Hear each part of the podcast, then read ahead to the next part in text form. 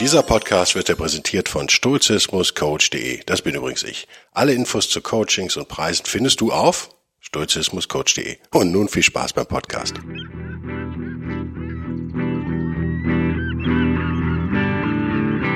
Der wilde Stoiker.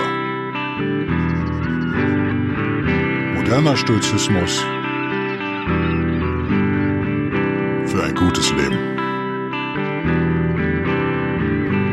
Hallo und herzlich willkommen zu einer neuen Ausgabe von Der wilde Stoiker, der extrem unwild ist heute, weil er nämlich sich kaum in der Lage fühlt, das Thema zu greifen, was ich seit Wochen ankündige, was ich mir auch vorgenommen habe, heute zu besprechen, nämlich freier Wille. Und der Titel dieses Videos, warum du keinen freien Willen besitzt, ist ein bisschen reißerig, gebe ich zu, ich will ja schließlich, dass ihr klickt. Äh, übrigens, ihr seht meinen Finger, das soll man nicht machen, oder? Vielleicht merkt der YouTube-Algorithmus das. Mein Finger ist wieder halbwegs okay. Gestern noch mal ein bisschen geschnippelt da vorne und dann muss ich jetzt immer hier baden mit Antisept, alles gut. Ähm, warum, tu, warum fällt mir dieses Thema so schwer? Naja, aus zwei Gründen. Erstmal habe ich natürlich bisher die, die Linie vertreten hier in diesem, in dieser Podcast-Reihe der wilde Stoiker, der softe Determinismus sozusagen. Was heißt das? Das heißt, dass die Idee, dass wir in einem deterministischen Universum leben, ähm, vereinbar ist, oder wäre, würde ich mittlerweile sagen, mit der Idee, dass wir einen freien Willen besitzen. Ähm, so viel vorab, von dieser Vorstellung habe ich mich total gelöst mittlerweile. Kann ich so nicht mehr akzeptieren. Halte ich für eine faule Ausrede der Philosophen, halte ich für denkfaul, halte ich für verzweifelt, halte ich für von kognitiver Dissonanz durchdrängt und vieles mehr.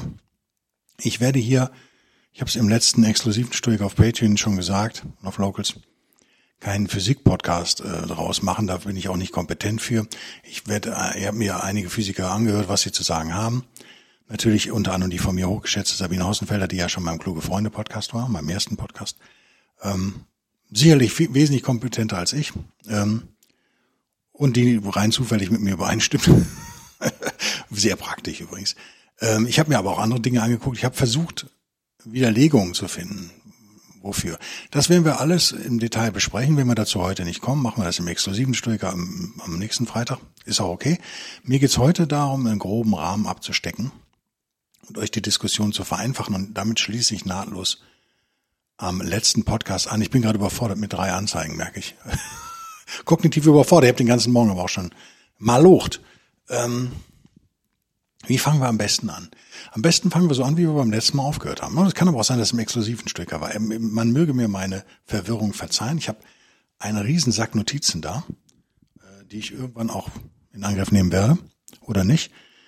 Ich finde, was ihr müssen, wissen müsst, ist im Prinzip relativ einfach. Und da gehen wir jetzt nahtlos in den letzten Podcast rein. Wenn jemand was behauptet, muss er es beweisen. Das ist meine eiserne Regel, die ist auch nicht von mir erfunden. So funktioniert das, wenn wir Fortschritt haben wollen in der Menschheit. Es geht also nicht, dass ihr einfach was behauptet und das nicht beweist. Ähm, deswegen ist es so witzig, dass ich jetzt oder tausend andere Menschen auch in ähm, schon vor den Stoikern übrigens in der Antike hingehen sollen, dass von denen verlangt wird, dass wir beweisen, dass es freien Willen nicht gibt. Ich sage es immer wieder, es ist ermüdend, ich weiß, man kann nicht nichts beweisen. Es macht keinen Sinn. Eigentlich müsstet ihr, wenn ihr an, daran glaubt, dass ihr einen freien Willen habt, den beweisen. Die Diskussion verfolgt mich jetzt schon, weil wir in einer Simulation scheinbar leben und die Themen immer geballt kommen. Äh, genauso wie mich ein Freund anrief, der die gleiche Finger-OP hatte wie ich. Am selben, also der rief mich an dem Tag an, als ich meine hatte quasi, also dem, kurz davor, aber ist egal. Witzig. Ähm, die Diskussion ist nicht neu, wie ihr merkt, und sie ist natürlich von Sehnsüchten getrieben. Die Menschen wollen einen freien Willen haben. Und ich habe im Internet, im allwissenden Internet viel diskutiert, gerade mit Amerikanern. Und das war erschreckend, wie aggressiv die reagieren, wenn man sagt, du hast keinen freien Willen. Die rasten völlig aus. Ich könnte sagen, sind nicht die Allerschlausten. Ja, es gibt ein Gefälle in den USA, es gibt diese Superschlauen. Und es gibt aber wirklich eine Masse an Ungebildeten. Das war mir bisher auch immer nicht so klar, aber es wird mir immer klarer mit jeder Woche, die ich da in diesem Internet verbringe. Also die, die, das Schulsystem scheint wirklich eine Katastrophe zu sein in den USA. Die verstehen die einfachsten Dinge nicht. Unter anderem eben, dass man nicht nichts beweisen kann. Und die, die, man kriegt quasi schon wirklich Drohungen, wenn man sagt, man, es gibt keinen freien Willen. Und hochemotionale Reaktionen, die natürlich auf kognitive Dissonanz hinweisen, brauche ich euch nicht zu erklären, ihr seid ja mittlerweile Profis. Ähm, und an der Stelle habt ihr eigentlich schon gewonnen, wie ihr wisst, in jeder Diskussion. Aber das prägt auch jetzt wird's schlimmer. Das sind jetzt nicht nur die ungebildeten äh, amerikanischen Gott, gottesfürchtigen Protestanten aus dem Mittleren Westen. Nein, das sind auch führende Philosophen weltweit. Das ist erschreckend. Und jetzt versteht ihr, wenn ihr mir folgt bei dieser Aussage, auch warum so viele Physiker bei Philosophen lachen oder die nicht ernst nehmen können und überhaupt Naturwissenschaftler sich immer schwerer tun, damit Philosophen ernst zu nehmen. Mir geht's übrigens ganz genauso, akademische Philosophen wohlgemerkt. Ähm, es ist gruselig. Es ist gruselig. Also ihr müsstet, wenn ihr glaubt, ihr hättet einen freien Willen, müsstet ihr es beweisen. Ich müsste es nicht widerlegen. Ich kann euch aber äh, vielleicht so ein paar Punkte mitgeben, die ähm, ich überlege gerade, da gibt es auch einen The God of Gaps, oder wie heißt das? Der Gott der Lücken. Ähm, je mehr unser wissenschaftliches äh, Wissen fortschreitet, desto kleiner wird diese Lücke, die noch bleibt für den Gott. Und genauso geht es den Verfechtern des freien Willens. Ich behaupte ja auch, dass es entweder eine große Schnittmenge gibt zwischen religiösen Menschen und freien Willenbefürwortern oder zumindest oder dass die freien Willenbefürworter vielleicht die Nachfolger der Religiösen sind. Das kann ich mir sehr gut vorstellen. Und äh, wir brauchen in diesem Podcast heute auch nicht darüber zu dis diskutieren, dass ähm, dass vielleicht das Festhalten an der Idee des freien Willens oder wenn wir wenn wir einerseits wissen, wir haben keinen, aber andererseits so tun, als hätten wir einen, dass das sinnvoll sein kann, wenn man äh, sozialwissenschaftlich, politikwissenschaftlich, juristisch darauf schaut. Könnt ihr euch schnell vorstellen. Wenn äh, viele Leute denken nämlich, wenn man keinen freien Willen hat, hat man auch keine Verantwortung. Und da kann ich ja tun lassen, was ich will. Und dann bricht alles zusammen und wir haben keine Ethik mehr und keine Moral und keine Gesetze. Das besprechen wir auch nochmal. Äh, dem ist nicht so natürlich völliger Quatsch. Es befreit uns eher in meinen Augen. Es ist am Ende wird eine positive Nachricht stehen. So, jetzt habe ich fünf Minuten fast gebraucht ne, für die Einleitung. Ha, ähm, was ihr merkt, wenn ihr mit Religiösen diskutiert, und das merkt ihr genauso, wenn ihr mit Philosophen diskutiert, die freien Willen verfechten, ist, dass sie ständig neue Wörter erfinden und in so einer Kreislogik sich drehen. Euch werden bei der Diskussion, wenn euch das mehr interessiert, werden euch Wörter begegnen wie Qualia zum Beispiel. Habt ihr schon mal gehört? Qualia ist ein völlig sinnloses Wort, das überhaupt keinen Inhalt hat, außer ähm, ja, dass es wieder die, die Pfosten verschiebt sozusagen, moving the goalpost, also dass man dass man sich einer Diskussion entzieht, indem man einfach ein neues Wort erfindet. Ne? Der Heilige Geist war es. Hm, verstehe. Die Qualia sind's. Okay, verstehe. Eigentlich hat das Ding keine Bedeutung. Was, das, was soll das sein? Das beschreibt eure inneren Zustände. So, ich habe schon gesagt im letzten Podcast, kann aber der exklusive gewesen sein, dann entschuldige ich mich hiermit. Ich glaube, da war aber ein Teaser online. Insofern entschuldige, nehme ich die Entschuldigung wieder zurück. Wir leben in einem deterministischen Universum. Das war die äh, Annahme der antiken Stoiker und das ist auch übrigens die Annahme, die bis jetzt nicht widerlegt wurde. Äh, und nochmal, der God of Gaps, unser Wissen wird immer größer. Die Idee, dass wir in einem äh, deterministischen oder determinierten Universum leben, ist ziemlich handfest.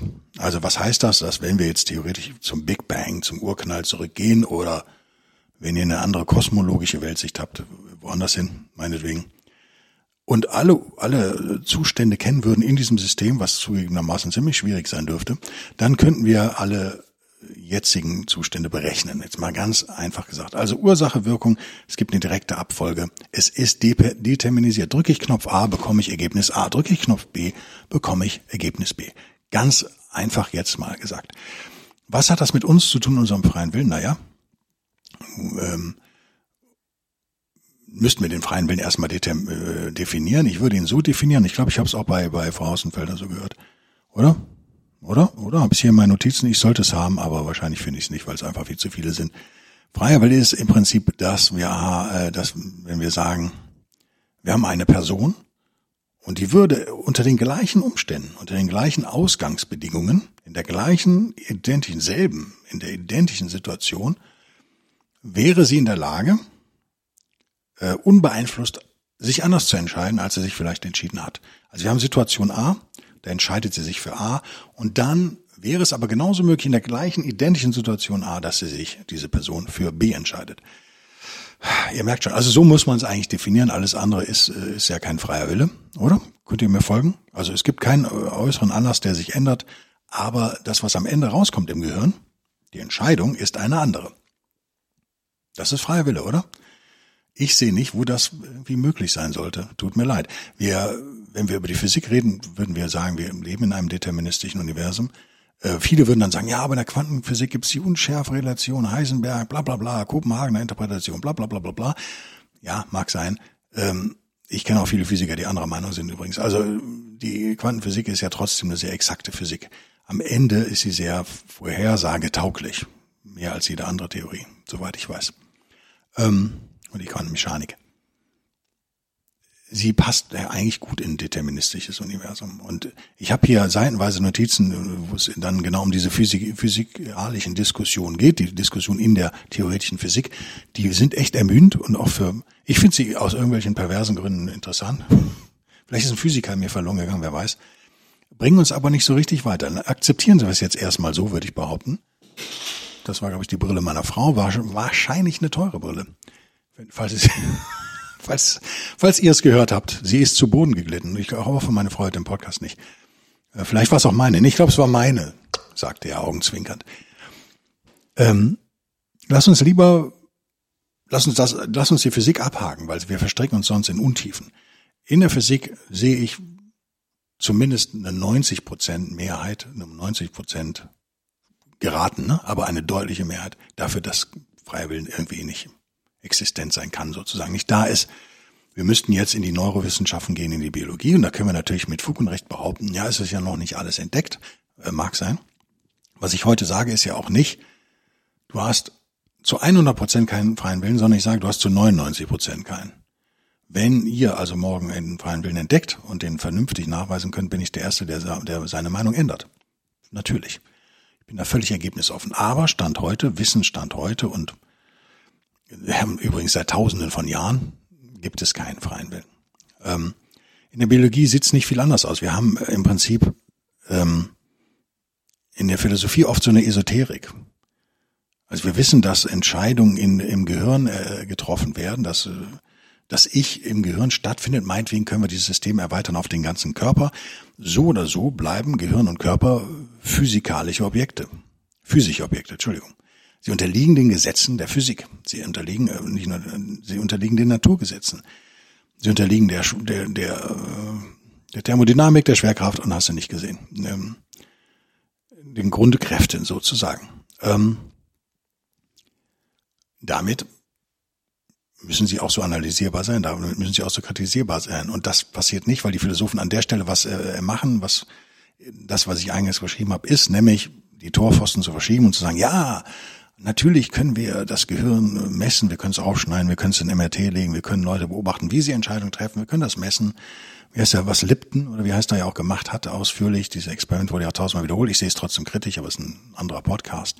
Wir können all das machen, aber da bleibt trotzdem dann noch so ein geheimnisvolles, unsichtbares Ding irgendwie. Es gibt ja sowas wie Bewusstsein und dann definieren sie es aber nicht klar, was das eigentlich ist. Ähm, genauso wie sie freien Willen oft nicht klar definieren. Ähm, das riecht verdammt nach Hokuspokus. Das riecht verdammt nach Feenstaub. Das riecht verdammt nach Baby Jesus. Das riecht verdammt nach Esoterik. Das riecht verdammt nach einer Erklärung, die ihr, nach Deus Machina, Ex Machina. Ihr holt eine Erklärung aus dem Hut, weil ihr nicht mehr weiterkommt. Ihr seid in einer intellektuellen Sackgasse und jetzt kommt auf einmal, geht die Tür auf und dann kommt der Geist aus der Klappe und sagt, ha, ich war's eigentlich. Okay, verstehe. Finde ich so ein bisschen unbefriedigend. Emotional unbefriedigend, intellektuell unbefriedigend wissenschaftlich nicht zulässig im Übrigen auch. Also, wenn wir uns angucken, wie Informationsströme im Gehirn, so wenig es auch noch erforscht ist, meinethalben, aber es ist schon ziemlich gut erforscht, funktionieren. Und wenn wir uns Krankheiten angucken, Pathologien, wenn wir wissen, was bei Gehirnverletzungen teilweise passiert, wie Leute ihren Charakter ändern und ihren freien Willen dann verlieren oder nicht, den sie nie hatten, aber ihr wisst, worauf ich hinaus will, dann ähm, ist es ja hoffentlich unbestreitbar, dass dieses physikalische Objekt Gehirn, Mensch, meinetwegen, wenn es erweitert, da ist dass Veränderungen an, die, an, dem, an der Physis zu Veränderungen im Output führen. Offensichtlich, offensichtlich. Jetzt gibt's aber eigentlich nur zwei Möglichkeiten. Entweder es ist also ein deterministisches System, auch in der Biologie. Wenn wir also in einem deterministischen Universum leben, was ich behaupten würde, was die antiken Stoiker behauptet haben, wobei Chrysippus ein Sonderfall ist, sozusagen, der hat quasi den, Determin den soften Determinismus eingeführt, wenn ich mich recht entsinne. Es war auch ein Fehler, muss man aus der Historie aber verstehen, erkläre ich gleich warum. Dann gibt es keinen freien Willen. Wo soll der herkommen? Wir haben Ursache, wir haben Wirkung, wir haben Reiz, wir haben Reaktion. Und nochmal, wenn wir, das ist der Laplace, wer heißt er denn? Der Dämon von Laplace, wer ist der auf Deutsch? Egal. Wenn man alle Ausgangszustände kennt, kann man jeden anderen Staat, äh, Status äh, des Systems berechnen, theoretisch, wenn man die Rechenpower hätte jedenfalls. Mal ganz einfach erklärt. Ähm, so, jetzt wird oft eingewendet, ja, aber es gibt ja noch sowas wie Indeterminismus oder Indeterminism im Englischen, Chaos, Zufall. Reiner Zufall. Und dann kommt wieder die Quantenmechanik, wir lassen es hiermit. Ähm, das Problem ist nur, wenn euer Leben zumindest teilweise deterministisch ist, habt ihr keinen freien Willen. Freien Willen. Wenn es in anderen Teilen dann von Zufall und Chaos regiert wird, habt ihr erst recht keinen freien Willen. Es sei denn, ihr könnt das Chaos kontrollieren und den Zufall. Könnt ihr aber nicht. Also ich verstehe nicht, ich, tut mir leid, vielleicht bin ich zu dumm, aber ich verstehe absolut nicht, was das widerlegen soll, das Argument. Es gibt doch nur die beiden Möglichkeiten. Entweder ist es determiniert, steht es fest, steht der Ausgang fest, ergibt sich der Ausgang aus den äh, Eingangsvariablen sozusagen, oder es ist Chaos und Zufall. In beiden Fällen habt ihr keinen freien Willen. Mehr, an der Stelle könnte ich eigentlich aufhören, finde ich. Alles andere hieße sich zu verstricken in Details. Aber das wäre so meine ganz dämliche Guido-Definition. Ich habe eine Definition gebracht von freien Willen, nämlich ihr könnt euch unter den gleichen Systembedingungen anders entscheiden. Dann müsst ihr mir jetzt erklären, wie ihr das macht und wo genau das stattfindet im Gehirn. Denn ich glaube, Sapolsky sagt ja, Robert Sapolsky, auch, mit dem ich übrigens politisch oft überhaupt nicht übereinstimme, aber der natürlich äh, ein Topmann ist, wenn es um das Thema freier Willen geht. Robert Sapolsky hat ein neues Buch auf Englisch, leider nur. Ähm, und ich meine jetzt gesagt, aber es ist Wochen her, dass ich das gehört habe in irgendeinem Podcast, wo er Gast war. Er ist ja in allen Podcasts gerade zu Gast. Deswegen, äh, da kann ich das echt nicht mehr zitieren. Wenn wir auf, auf, auf kleinere Einheiten runtergehen im Gehirn, ähm, neuronale Vernetzung zum Beispiel, und wir feststellen, dass alle diese äh, letztendlich Weitergabe elektrischer, mini-elektrischer Ströme nachvollziehbar und deterministisch verläuft, namhafte Philosophen dann aber gleichzeitig von freien Willen, Willen faseln, dann müssen die uns eigentlich ja zeigen, hat das Neuron einen freien Willen? Hat das Quantum sozusagen in der Quantenmechanik, hat das einen freien Willen? Ähm, den müsste man ja belegen können, müsste man ja beweisen. Wo kommt der eigentlich jetzt auf einmal her? Und ihr merkt, das wird, äh, wird verdammt schwierig. Freien Willen zu beweisen ist nicht möglich. Natürlich nicht. Und zeigt mir die Gehirnzelle, die auf einmal freien Willen entwickelt. Millionen andere Gehirnzellen nicht, aber die, die eine schon, die macht das. Und am Ende kommt ein ganz anderes Ergebnis raus. Hm, seltsam. Also nochmal, ich würde dem eine maximal ein Prozent Chance geben, dass das irgendwann wissenschaftlich bewiesen wird und ernstzunehmender Erkenntnisstand ist. 99-prozentig lehne ich das hiermit ab. Ähm, es ist Quatsch, oder?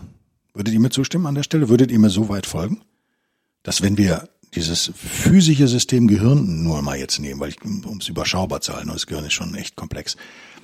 Und wir haben Dinge, die reingehen und wir haben Dinge, die rauskommen. Nennen wir die Dinge, die rauskommen, mal Entscheidungen, nennen wir die Dinge, die reingehen, vielleicht Einflüsse, Sinneseindrücke, was auch immer. Und wir behaupten, dass irgendwo in der Mitte aber ein geheimnisvoller freier Wille eine Rolle spölte. Dann müssen wir doch zeigen, wo der, wo der auftritt, oder? Wir müssen es doch messen können. Wir müssen es doch irgendwie belegen können.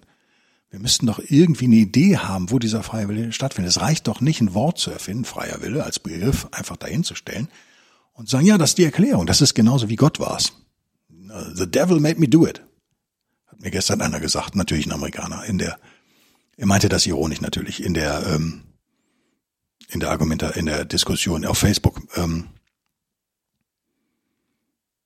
also ich sehe einfach keinen Raum für einen freien Willen nirgendwo. Und das wäre die Begründung für dieses Video, warum du keinen freien Willen hast. Können wir jetzt aufhören an der Stelle. Ähm, ich habe hier so ein paar Zitate rausgesucht aus einer Website. Wo ist sie denn? Äh, äh, www.informationphilosopher.com slash freedom slash standard slash underscore argument dot HTML, mhm. okay. Ich fand sie durchwachsen, die Seite, aber er gibt sich Mühe, ist auch ein, ein Akademiker aus den USA und widerlegt angeblich das Standardargument gegen freien Willen, nur dass er das nicht tut, aber immerhin besser als viele Philosophen, die ich gelesen habe. Und ähm, Steven Pinker hat übrigens das, was ich eben gesagt habe, so auf den Punkt gebracht, habe ich hier ein Zitat ein zu, ich übersetze jetzt, wenn ich stammel, ne, weil ich das dem Englischen übersetze, weil Steven Pinker halt Englisch redet. Ne? Ein zufälliger, äh, ein zufälliger, ein zufälliges Ereignis passt nicht besser in das Konzept des freien Willens als ein ähm, gesetzmäßiges.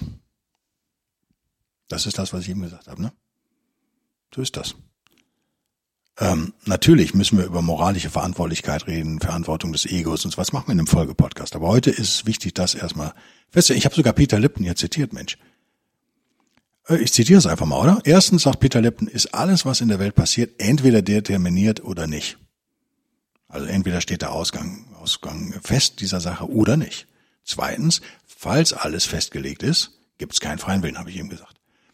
Ähm, weil dann würde ja jede Aktion, jede Handlung, jedes Vorkommen, jeder Event würde ja auf früheren Events sozusagen basieren. Ähm, drittens, äh, wenn auf der anderen Seite nicht alles vorbestimmt ist, dann gibt es aber auch keinen freien Willen. Weil in diesem Fall Any given action is either determined, which is no good, or undetermined. Achso, dann gibt's ja beides, ne? Dann gäb's halt die, ähm, es wäre nicht alles vorbestimmt, dann gibt's halt Dinge, die vorbestimmt werden, da haben wir keinen freien Willen, haben wir eben gesagt in Satz eins. Oder es gibt eben die anderen, die unvorbestimmt sind, wo es dann auch keinen freien Willen gibt. Warum? Äh, weil wenn es unbestimmt ist, kontrollierst du es nicht. Und wenn du es nicht kontrollierst, hast du keinen. Ne? Übst du deinen freien Willen nicht aus. Also kommt er zu der Schlussfolgerung, es gibt keinen freien Willen. Genau. Ähm, Immanuel Kant habe ich hier noch stehen. Ich habe hier ganz viel stehen, aber ich glaube, das sprengt wirklich diesen Podcast. Max Planck hat auch was Schlaues gesagt. Warum ich den auf, auf Englisch habe, weiß ich auch nicht. Ähm, ja, er sagt im Prinzip genau das Gleiche. Ähm, können wir uns sparen. So, ich habe hier noch von Sabine Hossenfelder so ein paar Zitate. Äh, aber sie bestätigt das eigentlich auch, aber muss sich auch mit äh, Gegnern rumschlagen, die in totalen Wortsalat verfallen. Man kann es nicht anders sagen. Ihr merkt, ich versuche das Wort im Deutschen zu etablieren, Wortsalat. Ich glaube, ihr habt es zuerst mal, zum ersten Mal bei mir gehört, hoffe ich. Und jetzt tragt ihr es weiter in die Welt und irgendwann haben wir es. Gestern oder vorgestern entschieden ein unfassbar schlechter Artikel in äh, Killet, oder wie heißt das Magazin, was ich ab und zu mal über Facebook Links dann doch löse, lese, löse hier, weil hier Lösung steht, sag ich jetzt löse. Ähm, auch da merkt ihr Wortsalat. Das, das haben wir jetzt auch schon öfter gehabt hier im Podcast. Wenn ihr also massive kognitive Dissonanz feststellt, eben anhand von Wortsalat und persönlichen Angriffen und ähm, vielen Ausrufezeichen und viel Geschrei und Wehklagen, dann wisst ihr, gibt es keine Argumente. So geht's mir mit allen Philosophen eigentlich, die versuchen, da irgendwas rumzulabern. Die machen immer, die holen immer den Geist aus der Maschine. Sie machen immer eine neue Ebene auf, die da eigentlich nicht hingehört. Und ich würde jetzt mal von den Befürwortern von freien Willen, und ich weiß, wie gut sich freier Wille für euch an, die Vorstellung von freiem Willen, von freiem Willen für euch anfühlt und wie schmerzhaft das für euch sein wird, sich davon zu lösen. Und wir werden in einem Folgepodcast oder nächste Woche, weiß ich noch nicht, werden wir versuchen, ein optimistisches Ende hinzubekommen. Warum das nicht so schrecklich ist, wie sich das jetzt vielleicht für euch anhört. Ähm, ich weiß, dass es schmerzhaft ist. Und dass einen wahnsinnig machen kann, ist mir völlig klar. Und dass es viel einfacher ist, daran zu glauben. Also braucht ihr mir alles nicht erklären, ist mir völlig klar. Aber nochmal, lass uns doch den freien Willen bitte genauso behandeln, wie wir Religion behandeln, wie wir jede Art von Aberglauben und ich unterscheide nicht zwischen Aberglauben und Glauben, warum auch, behandeln, äh, wie wir Homöopathie behandeln, wie wir jede Menge Feenstaub behandeln und sonstigen Bullshit. Und bitte die, die Prüfungspflicht zu dem Behaupter schieben. Da gehört sie nämlich hin. Wir müssen nicht beweisen, dass es keinen freien Willen gibt. Alles, was ich heute machen wollte, ich hoffe, das ist mir so halbwegs gelungen. Wie gesagt, ich improvisiere immer gerne, wie ihr wisst. Ich habe jetzt eigentlich überhaupt nicht in meine vier Seiten Notizen geguckt. Scheiße. Das sind echt lange Notizen. Naja. Äh, oh, die, die sind nur mehr als vier Seiten. Es hört einfach nicht auf. Ich werde da aber reingucken, versprochen, um so eine positive Auflösung hinzukriegen. Nochmal zum Abschluss des Podcasts vielleicht, warum es natürlich nicht nur für euch persönlich aus eurer Eitelkeit von eurem Ego her schmerzhaft ist, und wir müssten an der Stelle wirklich mal nachdenken, was ist eigentlich das Ich? Was ist das Ego? Wenn nicht dieses physische Objekt, Gehirn plus Körper, Körper plus, ja, Körper beinhaltet ja Gehirn, wenn nicht dieses physische Objekt Körper in der physischen Welt, was physischen Gesetzen und Naturgesetzen unterliegt und damit deterministisch ist, ähm, was soll es sonst sein? Und ihr kommt, ihr merkt immer wieder, sofort kommt ihr an den Punkt, wo ihr, wo ihr irgendwas erfinden müsst, wo ihr Feenstaub erfinden müsst, wo ihr blöde Ausreden suchen müsst. Darauf wollen wir uns eigentlich nicht mehr einlassen. Warum dieser ganze Podcast? Naja, weil ich meiner Meinung ist, äh, ich habe die Philosophie noch nicht völlig aufgegeben. Wie ihr wisst, orientiere ich mich an der antiken Philosophie stärker als an der modernen, die mir nicht viel bringt, wenn ich ehrlich bin, äh, mit ein paar Ausnahmen. Ähm, und die haben auch ganz schön rumgewurstelt. Auch die Stoiker haben ganz schön rumgewurstelt. die, äh, man muss es ihnen aber vielleicht verzeihen, weil sie natürlich aus einem Weltbild kamen, wo die Götter, wo das Universum deterministisch war, aber nee, es war nicht deterministisch, das würde ich so nicht sagen. Ich würde es anders, anders, anders sagen. Und ähm, das war der Willkür der Götter ausgeliefert, sozusagen. Also die waren völlig irrational, völlig unberechenbar, völlig chaotisch, teilweise den Menschen feindlich äh, gegenüber eingestellt, bösartig und wieder liebevoll, aber wie gesagt, völlig unberechenbar. So wie gewisse moderne Götter äh, oder Götter, moderne sind ja nie, aber die heute noch geglaubt wird auch. Mm, und davon wollten sie sich quasi so ein bisschen befreien. Deswegen haben sie über Atome diskutiert und kleinste Bausteine des Lebens, was ja gut ist und, und unsere Existenz und äh, versucht da irgendwie so einen freien Willen reinzubekommen. Und deswegen gab es den soften Determinismus, den wir von Chrysippus kennen, den wir aber dann von Epictetus später auch kennen, den wir von den Stoikern ebenso kennen, der eben sagt, na ja, das Universum ist zwar auf der einen Seite ist es determinisiert, äh, vorbestimmt, auf der anderen Seite ähm, mir ist völlig klar, dass ich die Begriffe deterministisch und determinisiert heute immer munter durcheinander werfe, aber ich werde es nicht editieren. Auf der anderen Seite haben wir aber sowas wie einen freien Willen. Ich bringe ja immer die Fabel von dem Hund, der an den Ochsenkarren angebunden ist. Die kennt ihr bis zum Erbrechen. Die ist bestimmt auch in meinem ersten Buch, äh, die das so äh, schön illustriert, wie ich finde, äh, diesen soften Determinismus. Aber es ist halt natürlich nur eine Illustration. Und wenn ihr weit genug zurückgeht, und das ist ein Problem, worauf Sapolsky immer rumreitet, und als alter Linker, der er ist, so würde ich ihn einschätzen, als alter Berkeley-Linker, ist das auch völlig richtig, dass er das tut und er kann uns wertvolle Denkanstöße liefern, ist natürlich die äh, Relevanz der Nichtexistenz von freiem Willen auf das Rechtssystem. Könnt ihr euch vorstellen, in dem Moment, wo ich keinen freien Willen habe, kann ich natürlich auch sagen, du hast keine Verantwortung. Und wie soll ich jemanden verurteilen, der keine Verantwortung hat? Er wollte das nicht klauen, er musste, es war eine, eine zwangsläufige, vordeterminisierte Entscheidung, die da am Ende rauskam. Ähm, so viel vorab, ja, ändert aber nichts. Ändert aber nichts. Und die Lösung kann natürlich nicht sein, dass wir jetzt niemanden mehr einsperren, der gemeingefährlich ist. Ne? Also das ist nicht gemeint, wenn ich sage, es gibt keinen freien Willen oder du hast keinen. Heißt das nicht, dass du deiner Verantwortung entledigt bist. Das werden wir aber noch in einem Folgepodcast klären. Keine Angst. Das ist aber die Angst, die fast alle haben. Ich finde, Leute wie Sapolsky können aber gerade in, er ist ja Amerikaner und das europäische Rechtssystem würde ich ja noch teilweise als korrektiv bezeichnen. Also es gibt ja diese vielleicht naive, könnte ihr sagen, Idee, dass der Straftäter, die Straftäterin, ähm, eine Läuterung irgendwie erfährt, dass wir irgendwas verbessern in dem der Gesellschaft, in dem äh, Straftäter selbst vielleicht. Keine Ahnung. Das ist ein Korrektiv. Das amerikanische System ist aber rein auf Rache basiert. Deswegen stehen die auch so auf die Todesstrafe. Da geht es nicht darum, irgendwen zu verbessern, sondern da geht es darum, man muss jetzt Buße tun. Das ist protestantisch vielleicht. Es ist auf jeden Fall religiös angehaucht, natürlich ohne Ende und vom Wilden Westen geprägt. Es geht darum, der muss entweder hingerichtet werden und muss vom Baum baumeln oder einen Elektroschock bekommen oder er muss weggesperrt werden für immer. Und das ist natürlich eine Meinung, die sich in, auch bei uns in Europa in konservativ Rechtskreisen, nennen wir es mal, großer Beliebtheit natürlich erfreut. Und ähm, warum? Weil auch da die Leute können, haben keinen freien Willen, sie können nichts dafür. Sie haben aber Angst natürlich vor Chaos und Anarchie und befürchten jemand wie Sapolsky, der eben das Rechtssystem, zumindest das amerikanische, doch deutlich in Frage stellt, so wie es jetzt ist, und fragt, wo der Sinn ist. Ähm, weil er eben von dieser persönlichen Verantwortung ausgeht, die die Leute nicht haben, weil sie keinen freien Willen haben, dass der natürlich nur Unheil über uns gesellschaftlich bringt glaubt mir Leute, das ist eigentlich kein Problem. Ich verstehe die Ängste auf beiden Seiten. Ich verstehe die Ängste links und rechts. Wir reden von links und rechts, nicht von linksextrem und rechtsextrem. Das ist das Gleiche, finde ich, nur mit anderen Namen. Die hassen halt andere Leute einfach, ne? aber unterscheiden sich ansonsten nicht allzu sehr. Sondern die Idee des freien Willens ist was, was wir wahnsinnig lieb gewonnen haben. Wahrscheinlich noch mehr als unsere Götter. Dass das Schmerzen bereitet, wenn man sagt, das gibt's nicht, ist schon klar. Aber in diesem Podcast habt ihr die Pflicht als Stoikerinnen und Stoiker, was wiederum kein Gendern ist, mal unter uns, ähm, ihr habt die Pflicht doch Wahrheiten, so wie Stand heute, anzuerkennen und euch damit zu beschäftigen. Wir werden in den nächsten Wochen eine Lösung für das Problem finden. Jetzt lasse ich euch erstmal mit dem Problem alleine, weil ihr müsst ja jetzt durch, finde ich. Ihr müsst jetzt erstmal darüber nachdenken. Ihr könnt mir Fragen schreiben. Hört auf, mich zu beschimpfen. Und hört auf, was er gestern... Es war super geil. Gestern hat einer zu mir gesagt, natürlich ein Amerikaner. Ich merke, ich bin gerade so ein bisschen Amerika-Fein. Ich bin ich normal nicht. Und auch die klügsten Geister kommen daher. Also das ist halt ein Land der Extreme für mich, intellektuell. Äh, er hat einen freien Willen bewiesen, indem er, was war? Weil er weiß, dass es den gibt. Okay, also ich glaube, dass Spider-Man real ist, weil ich habe einen Spider-Man-Comic da hinten rumliegen. Habe ich wirklich tatsächlich ein altes, äh, für einen, eine Mark damals gekauft. Ein altes Spider-Man-Comic, da steht ja drin, dass Spider-Man real ist.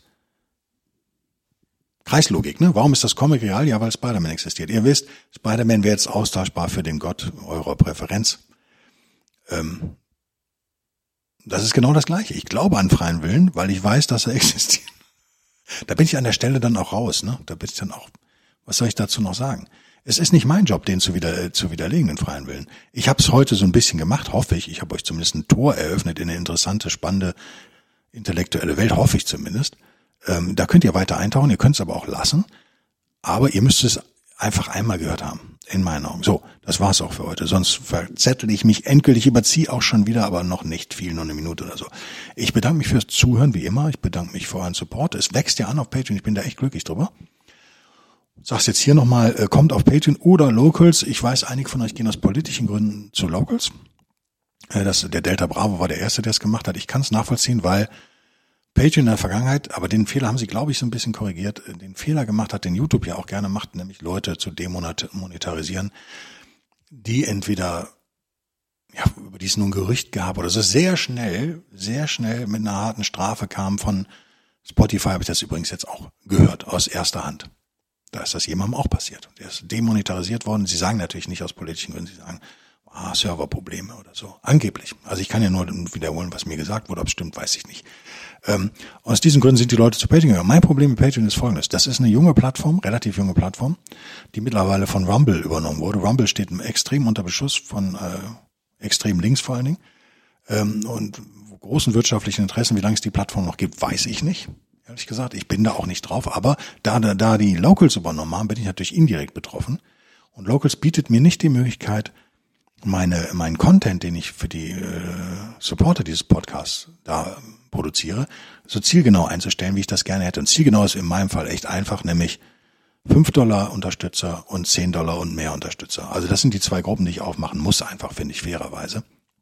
Ähm, weil die 10 Dollar Supporter natürlich auch Rabatte kriegen auf Events und so weiter und so fort. Ähm, und die kriegen auch einen Podcast extra und die kriegen auch sonst was extra. Und das wird auch in Zukunft mehr werden. Und das kann ich im Moment, es tut mir leid, nur auf Patreon so genau einstellen. Aber ich habe mit Locals Kontakt, ich habe mit denen gemailt. Sie versprechen viel. Wir werden sehen. Wenn Sie die Möglichkeit haben, wird es auch da noch mehr Content geben für eben speziell die 10 Dollar Leute. Solange ähm, müssen mich die Locals 10 Dollar Unterstützer oder 10 Euro Unterstützer einfach mal persönlich anschreiben, wenn irgendein Content fehlt oder so. Wenn, so beseitigen wir diese Ungerechtigkeit ganz unbürokratisch im direkten Kontakt mit mir. Die Plattform gibt's im Moment nicht her, aber ich, hab, ich hoffe das Beste. So, das war's. Ach so, ganz wichtig, das war's, ich Idiot. Am 20.11. Das hätte ich am Anfang sagen sollen, oder? Idiot halt. Erscheint mein neues Buch.